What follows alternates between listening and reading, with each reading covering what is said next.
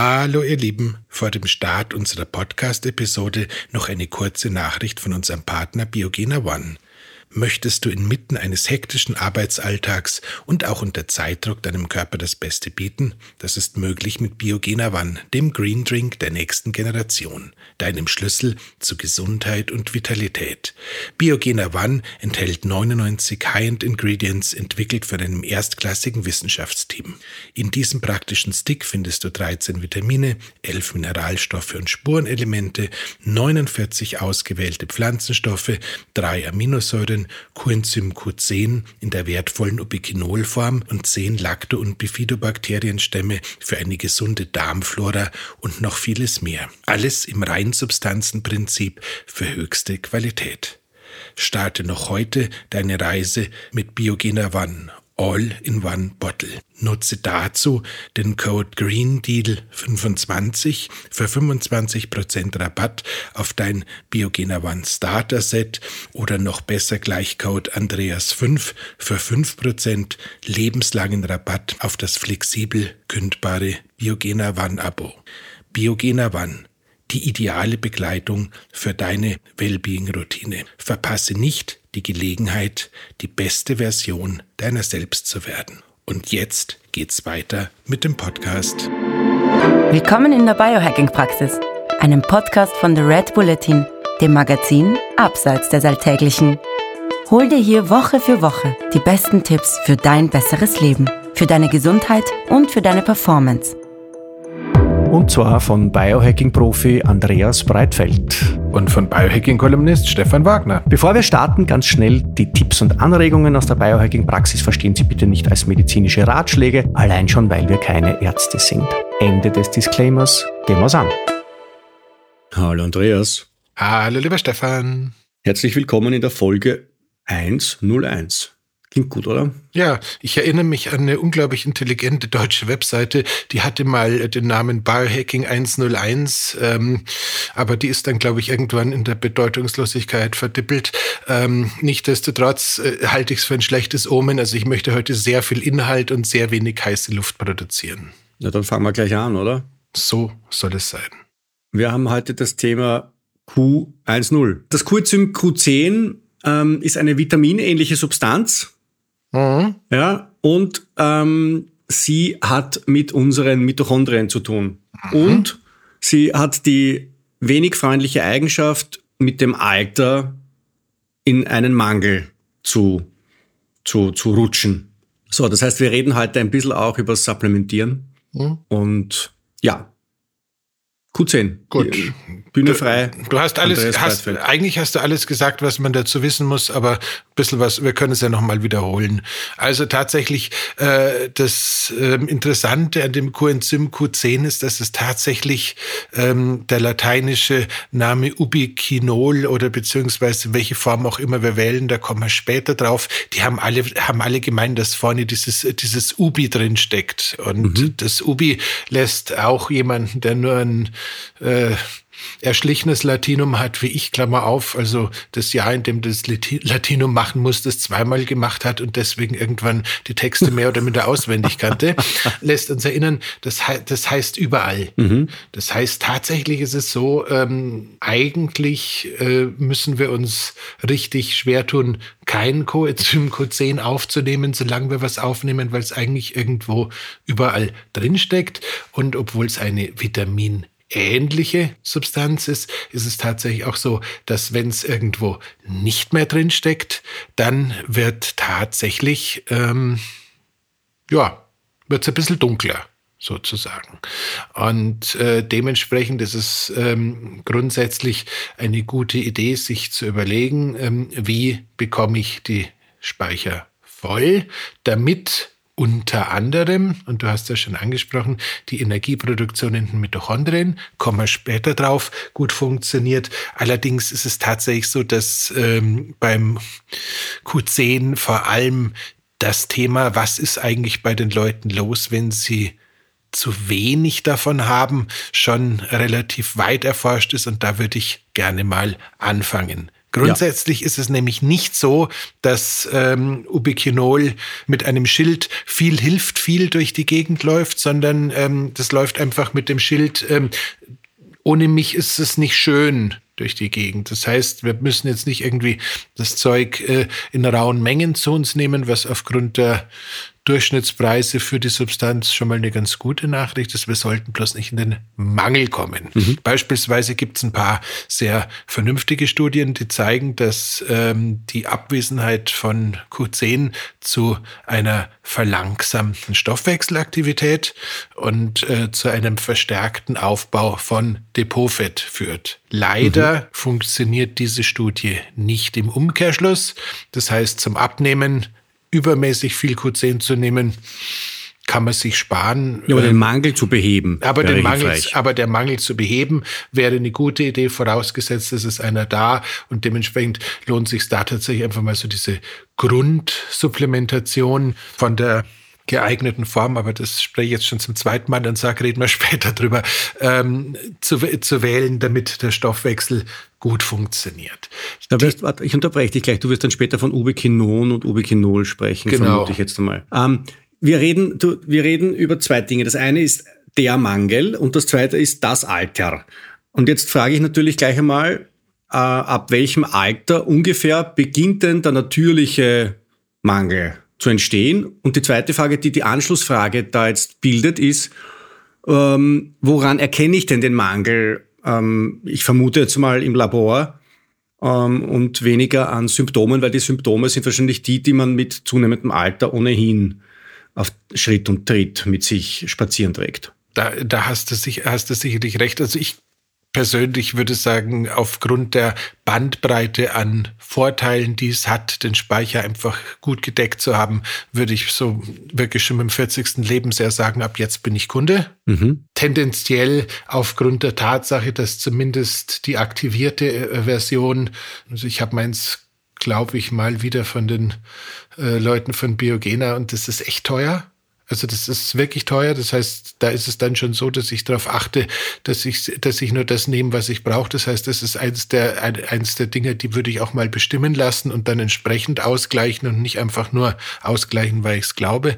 Und dann ist es tatsächlich so, wir haben halt unterschiedlichste Prozesse, wo es wirklich reingrätscht und die halt auch mit der beschleunigten Alterung zu tun haben. Das heißt, äh, wir wissen beispielsweise, dass es für die ähm, Hautalterung eine Rolle spielt, wenn da zu wenig vorhanden ist. Das heißt, es, es spielt uns mit der Kollageneinlagerung eine Rolle, unabhängig von den Stoffwechselgeschichten. Es spielt, wie gesagt, bei der Energieproduktion und damit einfach bei äh, unserer Motilität, würde der Vater von Jacques Galouve aus Belgien sagen, also von unserer überhaupt Befähigung, Dinge zu tun, spielt es eine Riesenrolle. Ähm, zu wenig ATP, also zu wenig Energie in den Mitochondrien, führt äh, zu allem, was wir gemeinhin mit äh, freudlosem Alter in Verbindung bringen. Also mhm. Tank leer, Stimmung unten, äh, alles schlapp. Also das wollen wir tatsächlich nicht. Und es ist natürlich auch so, ähm, es ist ein wunderbares Antioxidant. Das heißt, tatsächlich ist es schon so ein, so ein Ding, wo es einen guten Grund gibt, dass äh, alle einschlägigen Internetmediziner von Spitz über Stumpf über hast du nicht gesehen, stundenlange YouTube-Videos dazu produziert haben, weil es halt einfach schon dafür, dass es noch nicht mal bis zum richtigen Vitaminstatus gereicht hat, sehr essentieller ähm, äh, zweite Lebenshälfte Begleiter ist. Sag, wer bestimmt, ob etwas ein Vitamin ist oder nicht? Eigentlich, das fällt mir jetzt gerade ein, weil Vitamin D ist ja eigentlich kein Vitamin. Das ist ein Hormon. Sondern eher so eine hormonähnliche Substanz. Ähm, Q10 ist glaube ich, dann jetzt aber doch ein bisschen wieder ein Vitamin. Wer, wer bestimmt denn da, wer in diese Familie aufgenommen wird und wer nicht? Das ist tatsächlich einfach eine Definition, die in der Biochemie irgendwann mal festgelegt wurde und wo dann auch nicht groß was dran geschroben wird. Also wir, wir sagen ja auch nach wie vor Vitamin D, obwohl man eigentlich uns klar sein muss, dass es aufgrund der Wirkungsweise eigentlich ein Hormon oder hormonähnlichster Botenstoff wäre.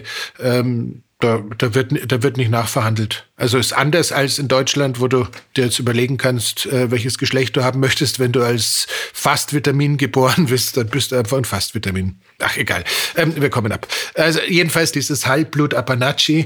Ähm, ach ja, das gibt's ja auch nicht mehr. Ähm, der, der, der Vitamine ist tatsächlich eins, wo man sagen würde, es macht einen großen, großen Sinn, ähm, sich damit zu beschäftigen.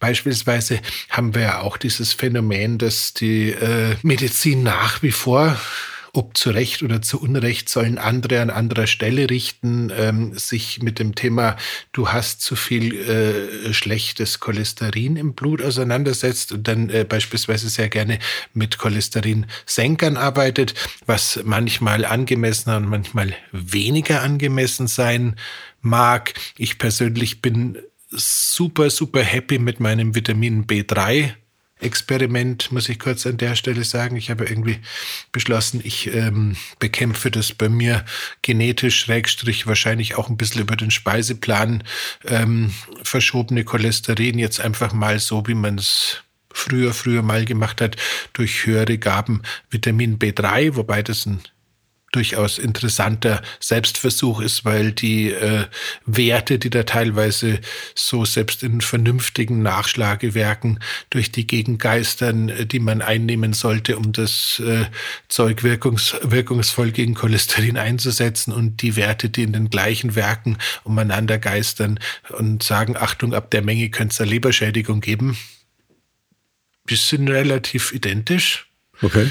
Das heißt, ich fahre da jetzt irgendwie so auf äh, knapp vier Gramm am Tag. Äh, sie tun mir unglaublich gut. Ich glaube, äh, kann jetzt schon sagen, dass, es, dass, dass mein Blutbild sich zum, äh, zum Positiven verändert. Ich habe äh, eine Vielzahl von anderen positiven Nebenwirkungen. Eins davon ist, dass das Thema Traum äh, und Traumerinnerung irgendwie an mich deutlich näher rankommt. Ich glaube, ich habe meinen Lebtag nie mich daran erinnern können, dass ich träume. Klammer auf. Ich habe geglaubt, dass das B6 mit den Träumen ja, zu tun hat. Dachte, dachte, dachte ich auch. Es kann auch gut sein, dass das B3, wenn es in solchen Mengen zu sich genommen wird, irgendwie konvertiert. Ich weiß es nicht. Aber es ist okay. der, der, Zufall ist äh, nicht mehr aufzuhalten, um ehrlich zu sein. Und, Und äh, die Träume, an die du dich erinnerst, die sind wert, dass man sich an sie erinnert, oder? Ja, das ist, das ist, das kann man jetzt immer nicht so genau sagen. Weißt du, es gibt gute Schriftsteller, es gibt schlechte Schriftsteller, es gibt gute Texte, es gibt schlechte Texte. Aber ähm, bist du ein guter Träumer oder bist du ein schlechter Träumer? Äh, für mich ist es neu, überhaupt mich daran zu erinnern, dass ich träume. Ich habe das tatsächlich mal entspannte 40 Jahre oder sowas ähm, als Hobby abgelegt gehabt. Das heißt, für mich ist allein die Tatsache, dass ich irgendwie mal in der Nacht aufwach und äh, noch gerade in einem Traum nachhänge, komplett neu. Und äh, Spoiler, wir werden da äh, in einem der nächsten Red Bulletins auch was zum Thema Bedeutung von äh, Träumen mal machen müssen oder ich.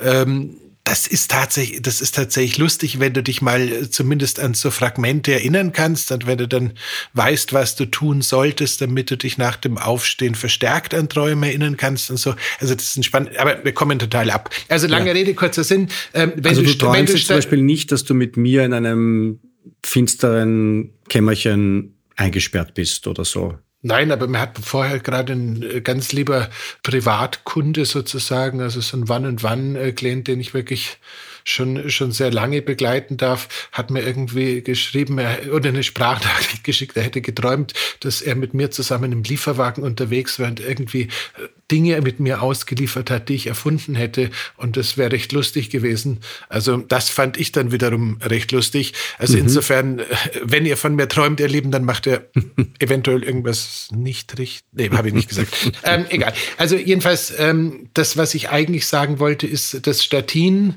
und und das Q10, die stehen massiv miteinander auf Kriegsfuß, beziehungsweise das Statin macht nicht nur das, wofür es erfunden wurde, sondern haut auch gescheit in die Q10-Speicher rein. Das heißt, wenn man ähm, ohne mit dem Arzt äh, seines Vertrauens oder seiner Krankenkasse diskutieren zu wollen, Statine nimmt, wäre es eine sehr gute Idee, da definitiv das Q10-Abo gleich mit abzuschließen. Um ehrlich zu sein. Okay, du wirst das jetzt natürlich nicht sagen, aber die Frage stellen kann ich ja trotzdem. Das heißt, Statine zu reduzieren und stattdessen Q10 einzunehmen oder B3 ist jetzt nur eine Idee, die man in Absprache mit dem Arzt gut finden kann, oder?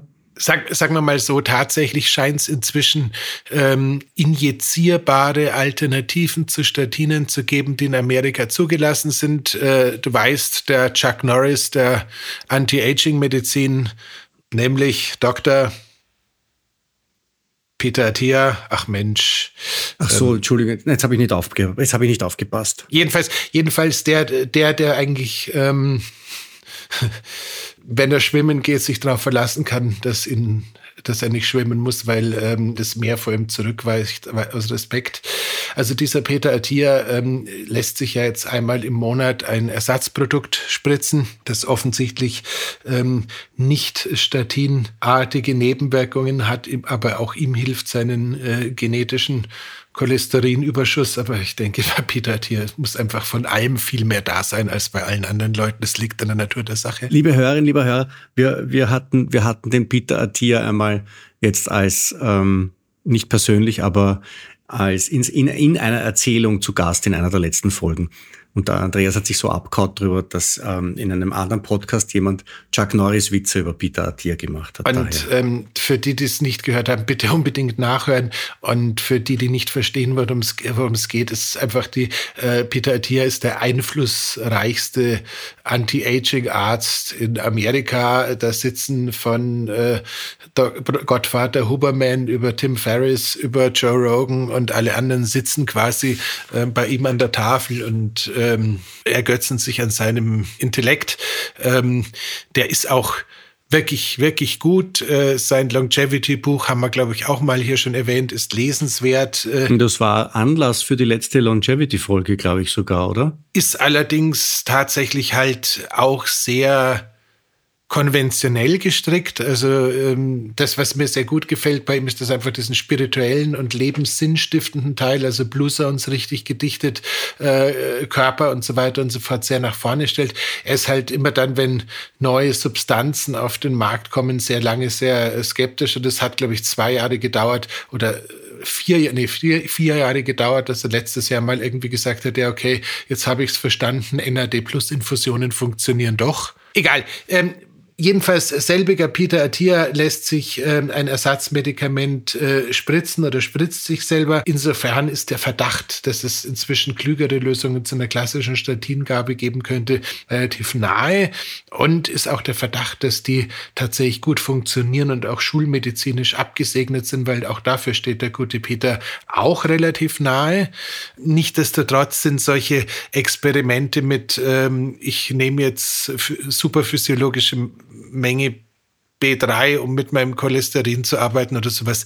Ähm, das ist halt fernab von dem, was ich jemandem empfehlen dürfte. Das ist ein reiner Selbstversuch. Aber selbst dieser äh, gottgleiche Peter hat irgendwann mal in einem äh, langen Gespräch ähm, mit einem NAD Plus Experten quasi auch ähm, die Erkenntnis geteilt, dass er glaubt, dass die gute alte Herangehensweise mit der Vitamin B-Gabe im Kampf zum Cholesterin deutlich besser funktionieren dürfte als ähm, manch ein Statin. Also insofern, da gibt's schon auch eine Evidenz, die halt dann geendet hat, als die äh, Statine zugelassen waren und es plötzlich was gab, wo man mehr Geld damit verdient.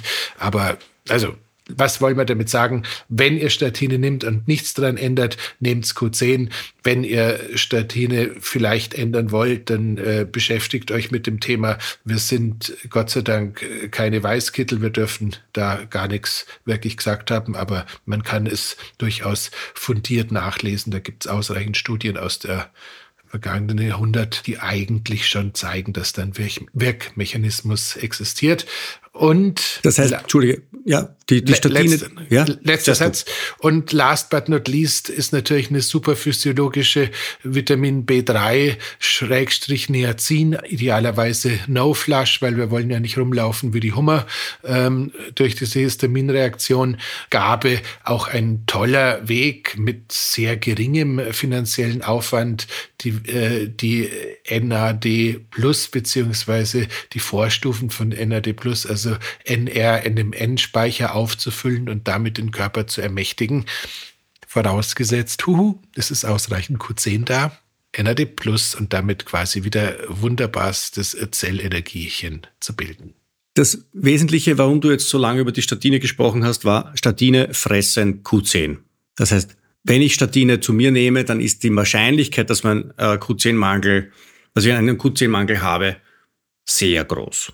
Und wenn du das hast, ist die Wahrscheinlichkeit, dass du ausreichend NAD Plus bilden kannst, sehr klein. Genau. Und das ist wiederum äh, in Verbindung mit, wenn du alt wirst, kannst du sowieso weniger NAD Plus bilden und hast deswegen schon wieder äh, wenig, weniger Luft im Luftballon und Pipapo.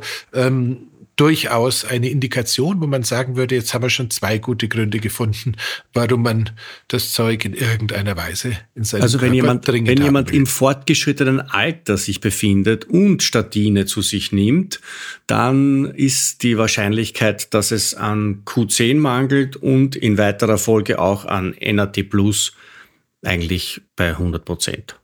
Da ist dann auch schon die Dreistelligkeit so, wie bei uns beim Podcast. ja, äh, 101. Ach so, ja, ja, genau. Nee, also, also wie gesagt, das ist tatsächlich so ein ganz schön, ganz schön, ganz schön wesentlicher Nebeneffekt.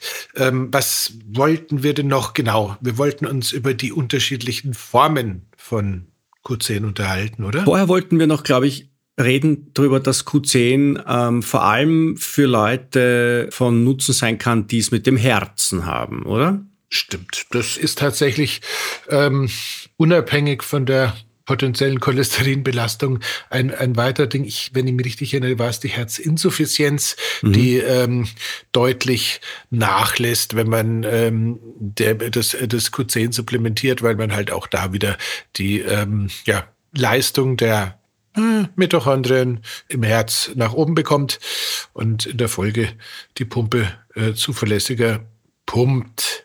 So, jetzt habe ich, jetzt habe ich aber irgendwie langsam, wenn ich uns zuhöre, dann kriege ich langsam das, das Gefühl, jetzt möchte ich aber echt wissen, ob ich einen Q10-Mangel habe. Da gehe ich einfach zu meinem Hausarzt und sage, bitte schauen Sie mein Blut hinein, äh, wie der Q10-Spiegel ist. Oder wie mache ich's? Ich vermute es stark. Ich muss gestehen, äh, ich bin auf der Liste an drei oder vier Stellen bei mir so hängen geblieben, dass ich es einfach in einer Basismenge als Einzelsupplement bei mir in diese Köderboxen einsortiere, wo ich meine Supplements drin aufbewahre.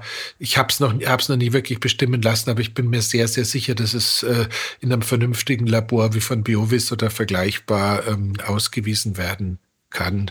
Ja, lass mich einmal schnell schauen. Blutkosten. So, was kostet ein Q10-Test? Also nicht so arg. Einzelwert muss 25 Euro oder so. Ja, so oder? zwischen, zwischen 35 und 40 Euro.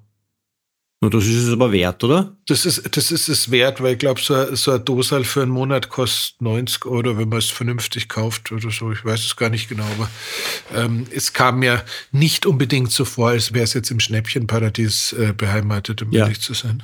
Ja. Also gut, das ist also etwas, wo es sich auszahlt, zunächst mal im Blut nachzuschauen, wie der Zustand ist und dann halt tatsächlich äh, Dosis entsprechend zu supplementieren. Genau. Ich schaue ich schau jetzt gerade mal nachher. Nee, nee, es ist, es ist tatsächlich so. Also äh, die, Du 60, misstraust meinen die, se- Google-Fähigkeiten. die 60 Milligramm kosten 70 Euro in der, in der Monatspackung. Also insofern ist es dann da tatsächlich schon sinnvoll, da erstmal zu äh, messen, bevor man supplementiert, weil Ja. da hast du es, wenn, wenn, du, wenn du eh genügend hättest, dann war das schneller dabei. Jetzt gibt's aber halt diese zwei Formen, die Ubiquinon und die Ubiquinol. Und eine davon ist, glaube ich, relativ kostengünstig und eine ist sauteuer. Ja, und äh, Ich vermute mal, die sauteure ist die gute. Genau. Ich weiß gar nicht, ob die, die Beratungen der Jury wirklich abgeschlossen sind zu dem Thema. Vielleicht äh, gebe ich da jetzt tatsächlich gerade auch nur so Volksweisheiten von mir. Das Ubiquinol ist diese ähm, aktivierte Form. Ähm, ähm, es scheint so zu sein, als würde es auch da wieder so ähnlich wie man bei Kreatin eigentlich auf nicht viel achten muss, aber am besten darauf achten sollte, dass es eben da von der Firma Creapur als Zulieferer gefertigt wird, weil es dann einfach den höchsten Standard hat, scheint es auch so da so zu sein, dass es da eben ähm, den Lieferanten Kaneka gibt, der offensichtlich die Fertigungskette am besten unter Kontrolle hat. Und ähm, durch diesen Zubereitungs-, Darreichungswert kommen die auch komplett ohne Konservierungsstoffe aus, was jetzt bei einem Antioxidant ganz schön schön ist, dass man da nichts dazu tun muss, dass es nicht oxidiert, bevor es beim ankommt. Also insofern ist das gar, nee, du lachst, aber es ist ja, ist ja tatsächlich so. Wenn, wenn man, wenn man sich überlegt, äh, wie sensibel solcher Wirkstoff eigentlich sein muss, dann ist das tatsächlich echt cool. Und ähm, also es wäre tatsächlich die aktivierte Version, wobei ich mich jetzt da ein bisschen aus dem Fenster lehnen muss. Ich glaube, es, es sind zwei Spurenelemente, die der Körper nicht ausreichend zur Verfügung haben muss, damit er mit dem Ubiquinol umgehen kann. Und wenn du nur das Ubiquinon hast, brauchst du ausreichend Kupfer und Selen dazu, wenn ich mich richtig erinnere. Ähm, also es ist zumindest, es ist zumindest so, dass wir quasi ähm, die, die na Nicht-Nachdenk-Version ist des Ubiquinol. Mhm. Und ähm, ja, wie gesagt, äh, wir hatten, wir hatten das Thema Herz schon angesprochen, damit eigentlich auch, auch wenn man es immer vergisst, das Thema Muskulatur, also sprich auch die muskuläre Leistungsfähigkeit leidet unter einem Mangel, lässt sich aber auch wieder nicht durch eine superphysiologische Dosis nach vorne bringen, aber der Mangel täte schlecht. Ähm, und sonst so halt diese ganzen Organe, die man eh nicht braucht, wie Hirn und die Entgiftungswege, Leber, Niere, also letzten Endes, wer braucht Schubiquinol? Sag, gibt es auch Möglichkeiten, Q10 über die Nahrung aufzunehmen? Ja, klar. Wie gesagt, das ist ja das, das ist ja das Schöne. Es ist tatsächlich Ubiquinol überall drin. Also da kannst du dir äh, tierische Produkte, Organ, Organfleisch, wie man neuerdings so sagt, äh, vornehmen. Du kannst dir äh, Pilze vornehmen, die, die, hab, die sind bei mir hängen geblieben tendenziell sollte man, um das Ganze dann zu aktivieren, da dann wieder verstärkt darauf achten, dass eben Kupfer und Selen auch in ausreichender Menge vorhanden sind. Aber theoretisch gesehen ist das machbar. Ich weiß nicht, äh, wie viele Mengen man davon bräuchte. Und ich weiß tatsächlich, dass eben so ein starkes auch Antioxidant nicht äh, ist, nicht genau, wie lange die Nahrungsketten sein dürfen, beziehungsweise die Zeit zwischen keine Ahnung, Pilze erntet man oder ja, also zwischen, zwischen Pilzernte und Pilzverzehr, die Zeit zwischen äh, Schlachtung und Organfleischverzehr und so weiter und so fort. Das heißt, es könnte durchaus sein, dass das alles ähm, ein bisschen unter dem guten alten, je frischer, desto Bums-Motto funktioniert. Aber ähm, dann, wenn du das quasi mit einbeziehst, wäre es durchaus möglich, weil es ist halt tatsächlich sehr, sehr, sehr, sehr weit verbreitet, aber man müsste halt entsprechend äh, frische Lebensmittel haben, auch irgendwie schauen, ob die entsprechenden Umwandlungsbegleiter in der ausreichenden Menge in der Nahrung drin sind. Ähm, ich überlege gerade in so einer Bast-Show-Dosis ist es, glaube ich, in den gängigen Greens und so weiter und so fort äh, auch enthalten aber halt nicht in einer Wow-Dosis, sondern passt schon. Ich glaube, boah, ich müsste, ich müsste lügen bzw. nachschauen. Ich glaube, bei Biogena Wand sind es 10 Milligramm, also nicht 60, sondern 10, also ein Sechstel von der normalen, wenn, ich's, wenn ich mich richtig erinnere. Bei AG, glaube ich, ist es nicht ausgewiesen, aber in welcher Menge, aber ist, glaube ich, auch mit drin. Ich bin gerade auf dem Datenblatt von, von Biogena One und schaue. Die haben das Ubiquinol drinnen. 30 Milligramm. Ah, 30 sie, Milligramm. Du, da habe ich, hab ich, hab ich, voll, hab ich voll gelogen. Das heißt, wenn du dir äh, die doppelte Tagesdosis reinpfeifst, was ich eh ganz gern mache, weil ich das Zeug ehrlich gesagt ähm, am Abend nach dem Abendessen so als Magenschließer mit diesem Kiwi-Geschmack zwischengern habe, dann bin ich ja da quasi voll der, voll der Ubiquinole. Das ist ja, ja. irre. Bist du eh schon schön versorgt. Gut, ich glaube, wir, wir, wir sind irgendwie im Großen und Ganzen durch, oder? Machen wir noch eine Zusammenfassungsrunde, dann haben wir die kürzeste Folge in der Geschichte der Biohacking-Praxis. Auch nicht schlecht. Ich habe ich hab den Verdacht, es ist, also wir können beliebig redundant weitermachen, aber fassen wir lieber mal zusammen und vielleicht fällt mir noch was ein. Ja, aber fast, Na, also, fass mal. Wir fassen zusammen. Ab dem 40. Lebensjahr ist die Wahrscheinlichkeit ziemlich groß, dass wir einen Mangel an Q10 haben. Weitere äh, Mangeltrigger sind die Einnahme von Statinen, Ähm, das Rauchen habe ich jetzt in der Zwischenzeit auch gesehen und ich vermute mal alles, was dazu führt, dass wir oxidativen Stress im Körper haben. Dazu wollte ich noch kurz ergänzt haben, dass die Verbindung von Ubiquinol und beispielsweise Vitamin C oder anderen Oxidantien sich dann gegenseitig auch nochmal positiv auswirkt. Antioxidantien. Antioxidantien. Und sollte man zufälligerweise in der Citrullin-Arginin-Liga mitspielen als Pre-Workout, dann verlängert sich die Wirkung von Citrullin und Arginin in der Anwesenheit von einem schönen Vitamin C Q10-Mix auch sehr erfreulich. So, warum wollen wir einen Q10-Mangel nicht haben? Aus zwei Gründen. Der erste Grund ist, dass wenn wir nicht genug Q10 haben, dann funktioniert die Energiegewinnung in unseren Zellen nicht. Das heißt, die Mitochondrien, die unser gutes ATP herstellen, die schwächeln dann.